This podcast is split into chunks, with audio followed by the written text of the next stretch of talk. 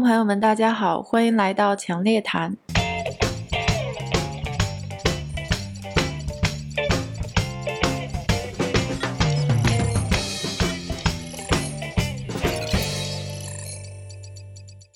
今天我们开始时代叙事的第二集。呃，首先呢，我想先跟大家说明一个情况，就是我们的时代叙事一，由于各种原因，讨论了一些时政方面的问题，所以这几篇文章就被剪掉了。不过没有关系了，我们呃之后也会更多的讨论一些经济和金融方面的问题，毕竟这个是强烈谈的一个核心。我们今天呢，第二次的时代叙事二。我们会找我们最近读的一些文章，然后觉得最能够代表现在这个时期或者大家关注的一些关键词，以及我们觉得可能会呃更澄清一些概念的文章。第二集呢，我其实想了一个题目，叫做“历史是一双做重庆小面的手”，原因就是因为 最近发生了很多事件呢，其实让我。我个人感觉到很深的一点，就是说，其实历史呢，它在对我们的现实以及整个当代这个大环境或者是宏观的一个现实的塑造呢，其实是潜移默化的，多种因素共同影响。其实我们自己也许是感觉不到的。我们今天呢，就和刘院长一起也选了几篇我们觉得很好的文章，大家就按照这个主题呢，呃，映射一下今天的这个重庆小面主题。我和刘院长，我们就穿插着来。给大家介绍一篇，我其实是呃最近看到的一篇文章和一本书的序言。缘起呢，是因为上个礼拜我们都看到英特尔的新闻，Intel 它又一次宣布，就是突然间宣布就换了 CEO，换换帅。然后呢，就是现任的 CEO 很快就会离职，然后会换一个 CEO，换领导这件事儿呢，不应该是很奇怪的。但是它在这个半导体和芯片行业呢，这些科技巨头呢，其实是一个非常大的事件，而尤其是这么频繁的换帅，对于这些需要深度积累的这个高科技行业呢，其实并不正常，而且是非常不正常的，而且两次都是特别不正常的卸任。从这个新闻我们也可以看到，其实英特尔呢，就是美国的半导体和芯片产业，现在正在面临一些危机。我看到那个新闻之后，我就想起好几个月前我读到的一篇文章，就是这篇文章呢是有一位哈佛商学院的一个教授，嗯，他叫做史兆威，中文叫做史兆威，嗯，但是英文叫做威利史，呃，可能也是美籍台湾人吧。他写的一篇文章特有意思，翻译过来就是：如果说英特尔要在美国建立一个 Fab。就是 Fab，就是半导体行业制作微芯片的地方。呃，如果英特尔它想建在美国建立自己的 Fab 的话呢，它应该关注于建立自己的晶圆代工厂。这个题目对于像我这种不了解半导体、不了解芯片行业的小白来说，其实特别无感的。所以我刚看的时候没什么感觉。但是昨天这个英特尔的消息出来之后呢，我突然间，呃，让我回想起来了，就里边的几个段落，所以我就去又翻了一下。翻的过程中给了我很多启发，然后我就按着这个石老师的其他文章，挖到了他几年前写的一本书，叫做《生产繁荣：为什么美国需要制造业复兴》。当当然，这本书我还没来得及读完，我就先读了 Kindle 上的它的这个前言。读的过程中，联想的这个芯片就突然间给了我一个特别奇怪的启发。我突然间就觉得历史它就特别像一只大手，然后这只大手特别擅长于做重庆小面。我们都知道重庆小面它有很多的浇头，比如说肥肠、鱿鱼、鸡杂。泡椒、素椒、什么辣椒，就是说这一碗面呢，其实除了它的面条之外，它还有各种的调料和浇头。吃这碗面的人呢，其实我们只知道它的味道，反正它吃起来就是这么好吃，就是这种味道。但是它到底是怎么做成的，都是那个厨子他在我们无意识中就麻利的把这些浇头全都是瞬间的浇上去，然后调调配好，然后就变成了我们现在吃到的这碗面条的味道。那历史呢？其实也是一样的，他把各种因素就是在潜移默化之间结合在一起，就变成了我们现在看到的世界格局。比如说美国芯片制造业衰落的这个问题，所以它到底是因为英特尔经常掉链子呢，还是这个技术商业模式出了问题，还是财务困境，或者是宏观的大环境？那为什么越来越少的高科技制造就会在美国发生，而制造呢会往往会在其他国家，尤其是在中国发生呢？我想到这个问题，我就想了一下那个重庆小面的原理，所以我就觉得这肯定不是一个浇头或者一个因素能够调出这碗面的味道的。这篇文章和这个书的前言里也写到了，其实美国并不是第一次面临到这样的困境，其实它在上个世纪八十年代就已经有过了，只不过当时呢，他面对的不是中国，而是日本。就是当时的这个主战场也不是芯片，而是 RAM 记忆体。大家可能忘了，其实英特尔它原来是做 RAM 的，它不是做芯片的。只不过是，嗯，八十年代若干年前，它被这个日本制造以及这个日本的成本优势逼到了墙角，所以他才决定把自己的这胳膊全都切掉，就是把这个 RAM 全都抛弃掉，然后 all in 到这个微芯片的处理器。但当时其实也是非常大的赌博，因为他。并不知道 PC 就是个人电脑会成为一个现象级，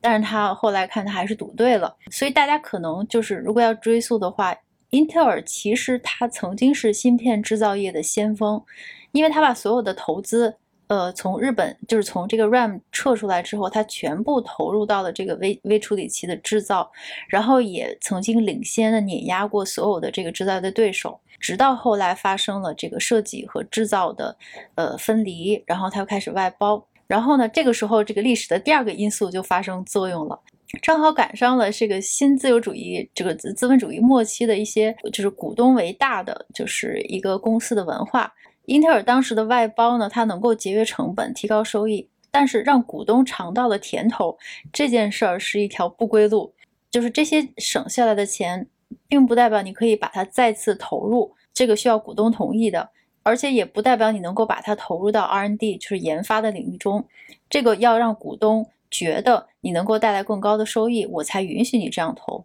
提高收益的背后的一个主要的驱动力量其实是更高的收益，所以这就变成了一个套利的游戏。你是要就是投入到那些看不到未来的一些。R&D 的领域呢，还是要商业成功，还是要满足现在股东为大的一个股东的优先级，这个就是一个非常大的问题。我们到了现在这个历史节点，然后历史又撒了一把这个调料进来，但是到了这个转折点，就是美国的芯片制造业真的不能再回来了吗？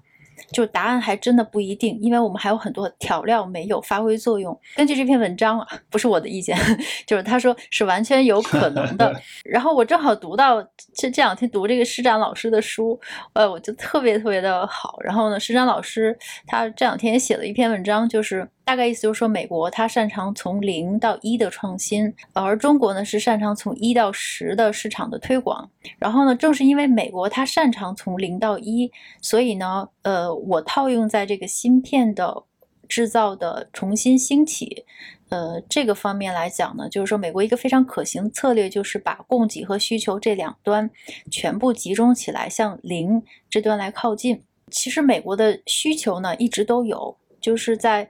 呃上个世纪六十年代，这个集成电路和半导体出生的这个六十年代，就当时美国的 NASA 是买了全球百分之六十的供应量的。就这种巨大的需求呢，就成就了这个 Texas Instruments，还有英特尔的前身，就是那个仙童半导体。现在呢，其实美国的需求还是依然在的，尤其是高端的半导体领域，尤其是像 Google。呃，Microsoft，呃，亚马逊这些超大规模的数据中心，他们比如说，他们就建立在这个 Columbia River 旁边，或者是华盛顿的旁边，然后这个晶圆呢，就在距离这些大数据库几百公里之外的一个叫做 Hillsburg 的地方生产出来，但是呢。嗯，在美国生产出来之后呢，却被发送到了成都和越南进行封装测测试，然后又送到亚洲的物流中心，然后再发回到比如说我们国内的一些这个这个 server board，忘了中文叫什么了。然后这些工厂，然后转了一大圈，就又运回到美国的这些哥伦比亚的河岸。它为什么要绕这么一大圈呢？因为几十年前的历史的这个因素呢，是因为封装这些工作是需要高高度的人力密集型的工作，它需要非常高度的纪律性。然后这些生产制造业的文化呢，中国是最强的。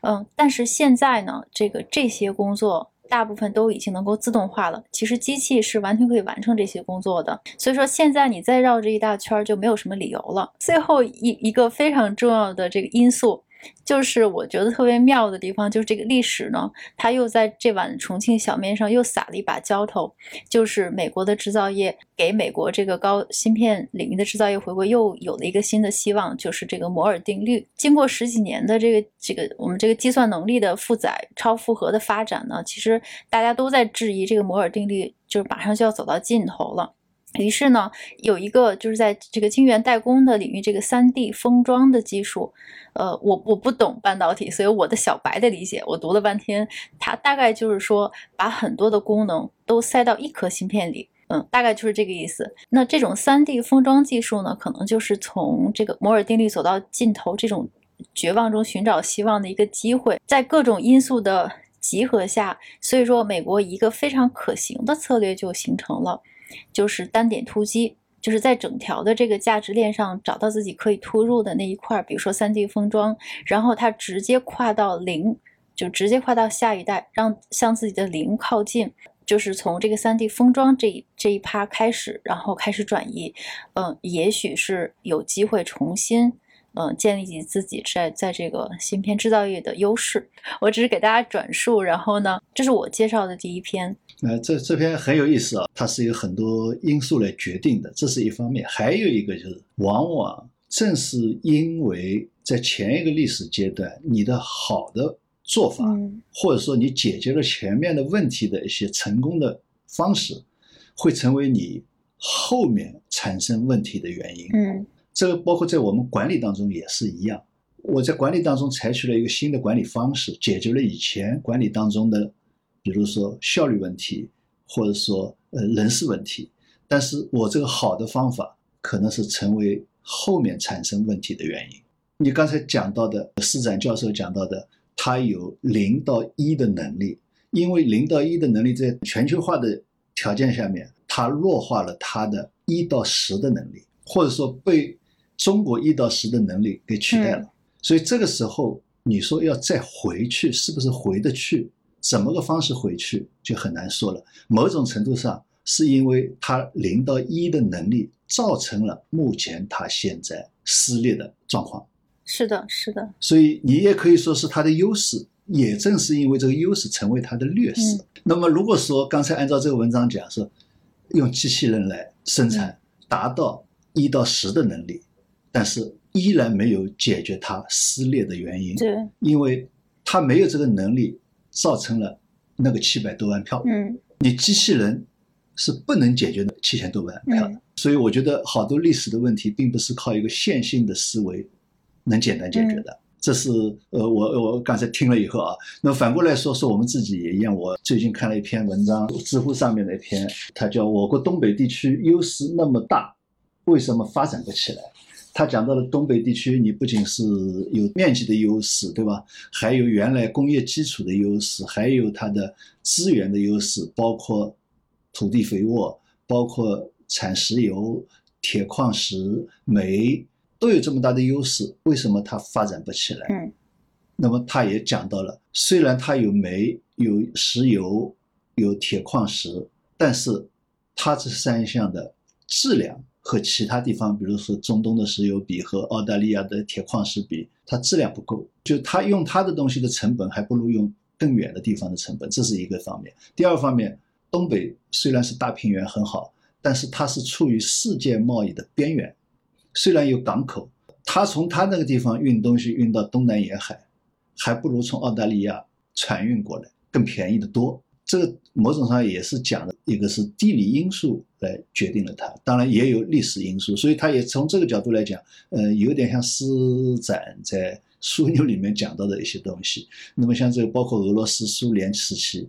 它为什么做不起来？因为它它虽然也有这么大的面积，也有很多资源，它那块地始终是在世界贸易的边缘地区，不在核心地区，而东南沿海地区，它始终是在面向的是。核心世界经济的核心地区，所以他认为就是说，你东北这个地方怎么发展，总是发展不起来。而他原来的工业基重工业基地，是因为在一个特殊的历史条件下面的政治因素决定。早期的日本想通过这个地方来占领整个中国，所以在那边有了很大的投入。那么包括当时因为和苏联之间的关系，那边也做了比较大的投入，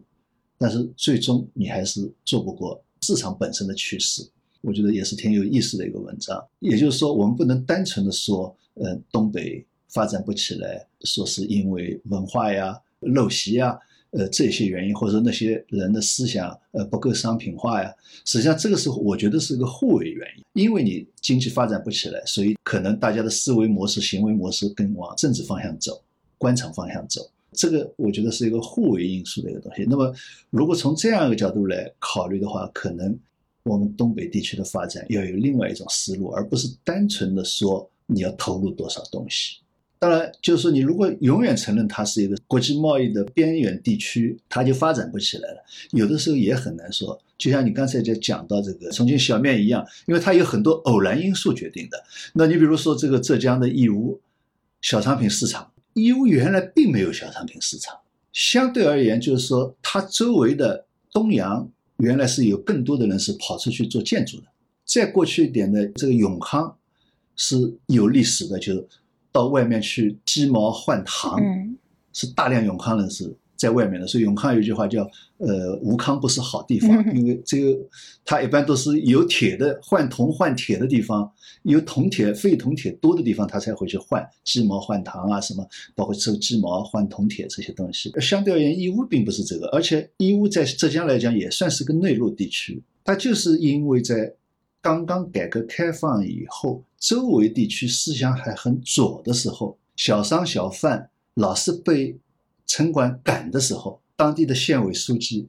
说网开一面，让他们摆摊吧。嗯，让他们摆摊以后呢，慢慢慢慢就周围的都来了，都来以后就有点乱，那怎么办呢？他也没有说去打击他们，说统一店招，而是说专门拦一块地方，你们就在这个里面，你别到马路上，安全点。那这就形成了一个。所谓小商品市场，嗯嗯嗯，那么周围的就越来越多，越来越多，从摆摊变成一个成规模的批发，必然的又把周围的生产给带起来了，它这个小商品市场就越来越大，越来越大，所以它是作为一个内陆的县城，嗯，最后变成一个国际性的小商品城，它没有必然性，就是一个偶然因素造成，但偶然因素因为它及时的把这些机会全抓住以后，它只要后面。没有什么决策失误，它这个优势就一直摆在这里了。就像如果说中国我们后面在一些决策上面没有失误的话，那也就是说一到零这个优势我们可以始终把握着。嗯，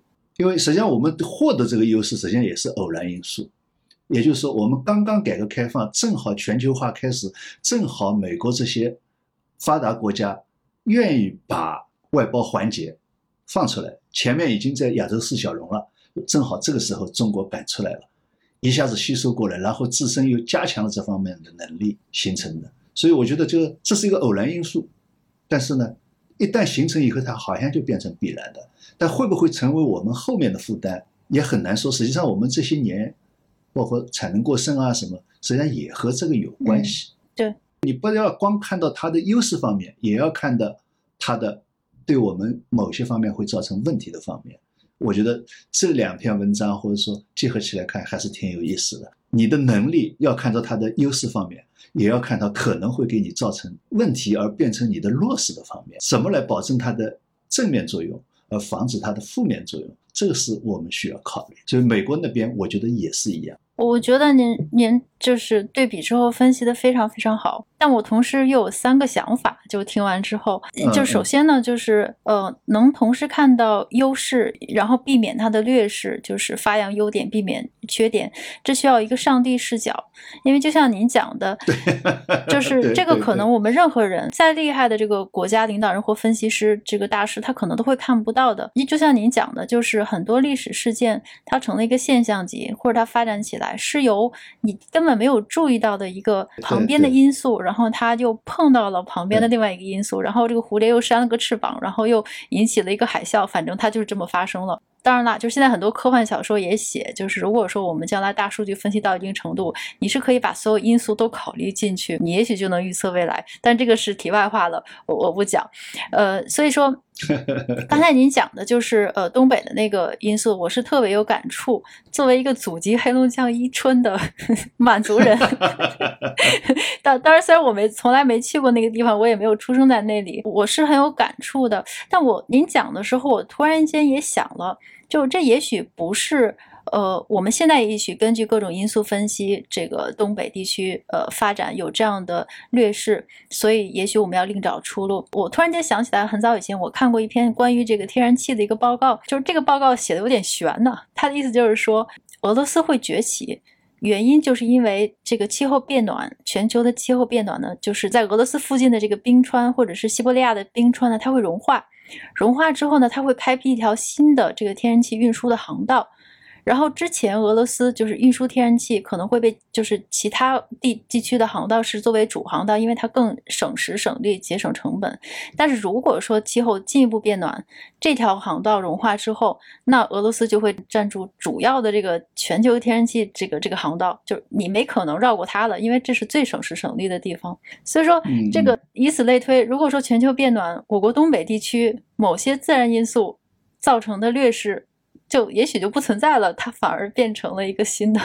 对，这个这个确实是呃很难预测的一件事情。某种程度上来讲，俄罗斯这个民族，他可能我觉得从彼得大帝开始，他就意识到他这个地理位置是有问题的，所以他一直是希望打通往西近海和往东近海的通道，是拼命的扩张，拼命的扩张。他可能是有有这个考虑在里面，就是说觉得他没有面向海。真正的海，比如说原来想要我们的大连，就是因为我们这个不动港，他可能也是考虑这个问题。但是确实就是说，如果说像小宝刚才讲的那样，它不仅是一个运输的要道，而且能够变成一个真正的经济要道，嗯，那么它才可能是发展起来。就好比说我们还是我们讲我们自己的，比如原来扬州，嗯，它处于京杭大运河的长江的终结点，南北运输当时都是要通过这里运输，所以。当年在这个地方经济文化特别发达，就明朝和清朝上半期，但是，一旦海运起来以后，他就无可奈何，根本就抓不回来，因为他没有其他东西可以去抓，他只能变成一个一般的城市，不再像原来那么一个像明珠一样的一个城市。所以，有的时候确实是有偶然因素，就像你刚才讲，如果说变暖，全球变暖，它那个天然气的运输能够让它变成这么一个城市。或者这么一个国家，但这个国家是不是一定是那样？那可能要有多种因素。因为阿拉伯很富裕，它就是富裕而已。它没有一个按照施展老师的话说，一个超大规模经济体 可以可以持续。就刚才，就不过这个我们可以另外。再起一个话题来讨论，就是这个从零到一到从一到零和我们现在这个超大规模经济体以及内卷的这个趋势，其实它都是有联系的，以及它到底会不会像嗯以后像施展老师在书里边说的，嗯这是一个必然的规律，我们可以再讨论，或者想听听您的意见。我们可以再讨论。对，然后就就正好是联系起来您的第二篇文章呢，就是还有。第一篇文章，其实我们讨论到现在，已经达成了一个时代叙事的共识，就是现在这个时代呢，就是一个不确定性。其中一个根本原因就是，我们越来越意识到，有很多因素我们是看不见的，你是没有办法全都掌握的。就是有很多因素，它可能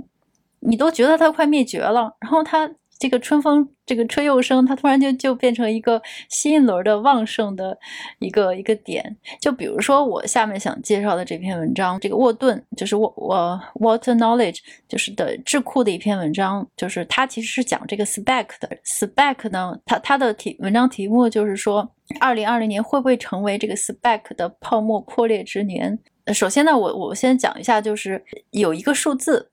就是二百四十八。就是这个数字呢，是二零二零年 SPAC 上市，就是美股上市的所有的数量。就是在二零二零年的美股上市公司中，其实有一半是用 SPAC 这种方式来上市的，就比过去十年加起来的数量还要多。呃，现在我们看到这个，它已经成为一个现象级的一个一个现象，就是在这个 spec 这四个字母之后，后面呢，就是我们几乎肉眼可见，所有就是一个 power，就是一个力量在华尔街转移，就是千百万级的资金都在这里聚集，然后里面还有很多很多的明星，像什么软银啦，华尔街的一些对冲基金大佬的名字啦，还有一些娱乐明星或者是体育明星，比如说大鲨鱼奥尼尔。前一段时间刚看，呃，几个月前吧，一个新闻就是迪士尼。的高管加上大鲨鱼奥尼尔，再加上马丁路特金的一个儿子，他仨合作成立了一个 SPAC，专门投资媒体和娱乐行业，就是科技行业。我简单介绍一下 SPAC，可能很多就是金融行业的小伙伴他知道 SPAC 是什么，其实它就是这个 Special Purpose Acquisition Company，呃，就类似于我们的壳，就是借壳上市的那个壳，就是空头支票公司的一种。它是在美股中呢借壳上市的一个一个方式，就是说我们其实可以简单的把 SPAC 看成是一个壳，但但是它的这个设置呢和我们印象中的这个借壳上的壳是不太一样的。壳和 SPAC 它们存在的唯一目的呢，就是迅速的让一家。公司迅速上市，就是比正常上市程序更短的方式来来更快简简单的上市。比如说，我们正常的这个 IPO 的流程，上市流程是，比如说你有一项颠覆的技术，然后呢，你找 VC 或是 PE，然后你融资融了 N 轮之后。就有了一点能够做一些 projection 预测的一些现金流，然后你就把这些就拿这些东西去找投行啊，或者去或者承销商，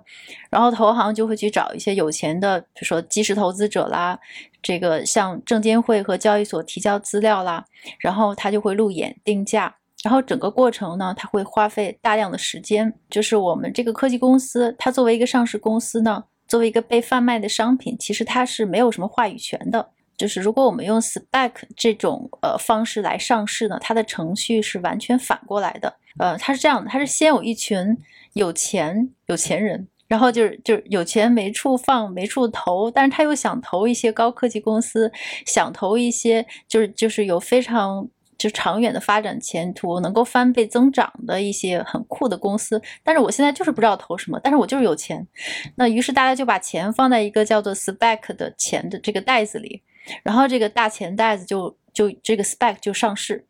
因为它有现金流，所以呢，按照上市的程序来讲，它是可以在很短的时期内就上市的。然后它上市之后，那同时就是募集普通投资者的钱，所有的人的钱都放在这个 spec 这个钱袋子里。然后这个时候呢，就会有个代表人，这个 spec 的代表，就比如说刚才那个大鲨鱼奥尼尔，一般都是一些专业的行业的团队。然后他们就开始四处找可以投资的有潜力的上市公明星公司，然后他就收购他们，就或者跟他们说，啊，你就不要去上市了，你干脆就跟我们兼并，就跟我们合并。你只要一跟我们合并，因为我们是上市公司，你合并之后，你马上就可以实现上市，而且可以同时获得我们这些 spec 里边所有的钱，所以是非常简单直接的，而且你还有更多的控制权。就是这个大钱袋的这个 spec 呢，它。其实就是一个上市平台或者是壳，它只有现金没有实际的业务。就整个过程中，它是就是跟我们理解中的这个借壳上市的壳不同之处在于，其实它是一个非常非常创新的上市的方式，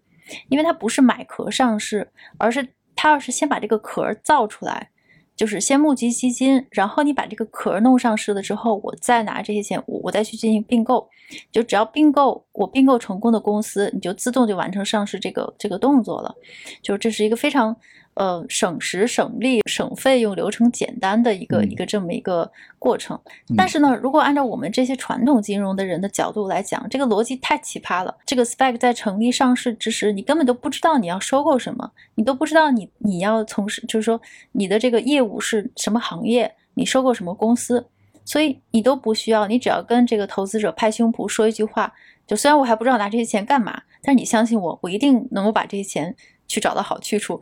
这样就可以了。所以，所以我我看，呃，读到后来，我就觉得这又是一个这个历史制作重庆小面的过程。其实是很多因素加上我们这个新冠疫情，而造成了今年变成了这个 spec 特别火的一个一个现象。呃，这么一个特别的，就令人很费解的新型的融资方式的出现。其实每一次。一个特别创新的融资方式出现，其实我们都应该静心的先看一下它这个味道，就是它这个背后的市场发生了什么变化，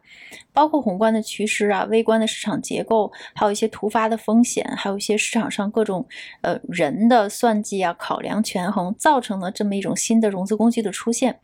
比如说，曾经我们可转债很热。然后突然就销声匿迹好几年，然后曾经这个结构化融资 CDS、MB、MBS 结构化融资什么 ABS。两三年前都是明星，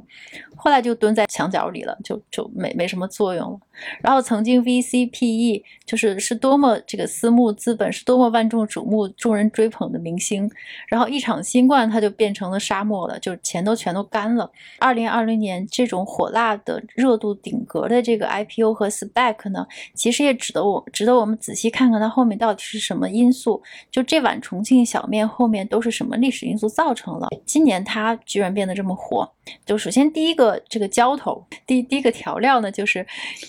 就是因为监管，其实它不是一个创新，这个 spec 已经在美股存在二十年了，就这个壳，只不过它曾经是充斥着各种空头支票公司了、骗子公司了，就一会儿骗投资者，一会儿骗一会儿骗公司，反正就是声誉特别差劲，所以呢，只是过去几十年没什么，一直没什么动静，但是就是由于它这种。创新就是它能够办到目前的这种 IPO 流程中办不到的一些事儿。于是呢，这个过去几十年这些大投行们，他是一直是对它保持高度的兴趣的。然后呢，就在这几十年中，由于发生了各种案子，导致监管就不停的关注它，然后监管不停的关注，就不停的完善对它的监管，以至于到现在，其实 Spec 这个市场已是已经是变得跟以前相比很规范了。另外一个因素就是。就再加上今年三月这个新冠，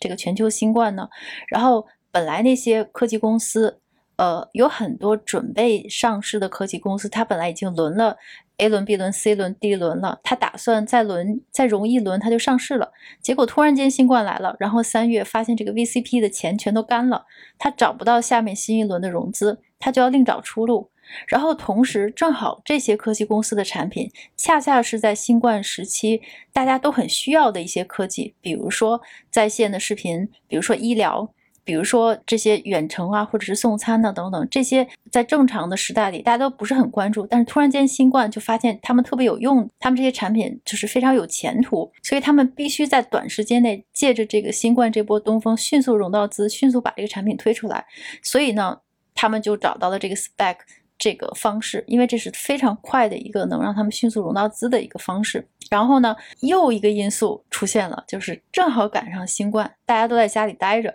然后就没事干就投资啊，投可投这些科技股，就不管你是嗯什么样的科技股，只要你有这些概念，它大家会投。然后美国呢，又是各种的这个空头支票，反正他给给大家发支票，大家拿着支票就开这个 Robinhood 账户，就开始投资。然后呢，这种行为又反过来进一步推升了科技公司的热度。科技公司热度一推起来，它的话语权就更高，它就更没有必要去找投行，我可以直接这个 IPO 上市或直接找 spec。再加上这个热度起来，就大家在呃就是家里的时间更多了，这个娱乐行业就热度上升。然后加上一些明星开始加持，比如说奥尼尔啊、什么大鲨鱼等等，然后就造成一个光环效应，就把这个 spec 进一步的在年轻人的心目中就变得非常可信了。不知道为什么，就各种因素综合起来，然后就导致了今年的 spec 一年就是过去十年的总和，然后这么一个很奇怪的现象级就产生了。这这是第二篇文章，我就觉得读起来真的觉得，就很多事情真的是。碰到这个点上，它就会发生。对，就是前面讲的，它有很多偶然因素，而且也和这个事物本身发展的，它也在不断的不同的偶然的过程当中，慢慢慢慢形成的。实际上，你刚才讲了，我也第一次听说啊，就通过你刚才介绍的，我的理解就是说，一开始可能就是一些人准备骗人的。或者骗投资者，对吧？哦，我要去投，就像最初搞股市搞起来也一样。我在西部发现金矿了，你们愿不愿意投啊？但可能是真的发现了，也可能假的发现了，捐款跑人了。那个当初也是有这种情况的，对吧？但就你刚才讲的，监管关注了，然后就不断的监管，它也不断的在完善。但我我理解，它可能就是有点什么呢？有点像军事上的埋伏打劫。嗯。等于说我我们先把钱放在这里，我就看哪个好的，我就买买来了。但是我钱拿来以后呢，我就先上市了，也就是说，它可以把 PEVC 先提前了，就 PEVC 本身就先上市，上市以后我再装东西进来，那么就跟这个打埋伏差不多，我都准备好，就等你进我的口袋了。是的，我我的理解大概就是这么一个 这么一个模式。那么它正好就是你刚才讲的，正好碰到二零二零年这么一种情况下面，使得他这个方式发挥作用了。打了好多年的埋伏，终于有进口袋的了，成功了。但成功以后，是不是它就会变成一个适应所有方式的一个投资融资方式？我觉得可能还要往后看。嗯就它应该是一个特殊的投融资方式，还是说是一个今后来讲是一个非常常规的、普遍的一个投融资方式？就像现在高光环下大家所估算的，那可能还得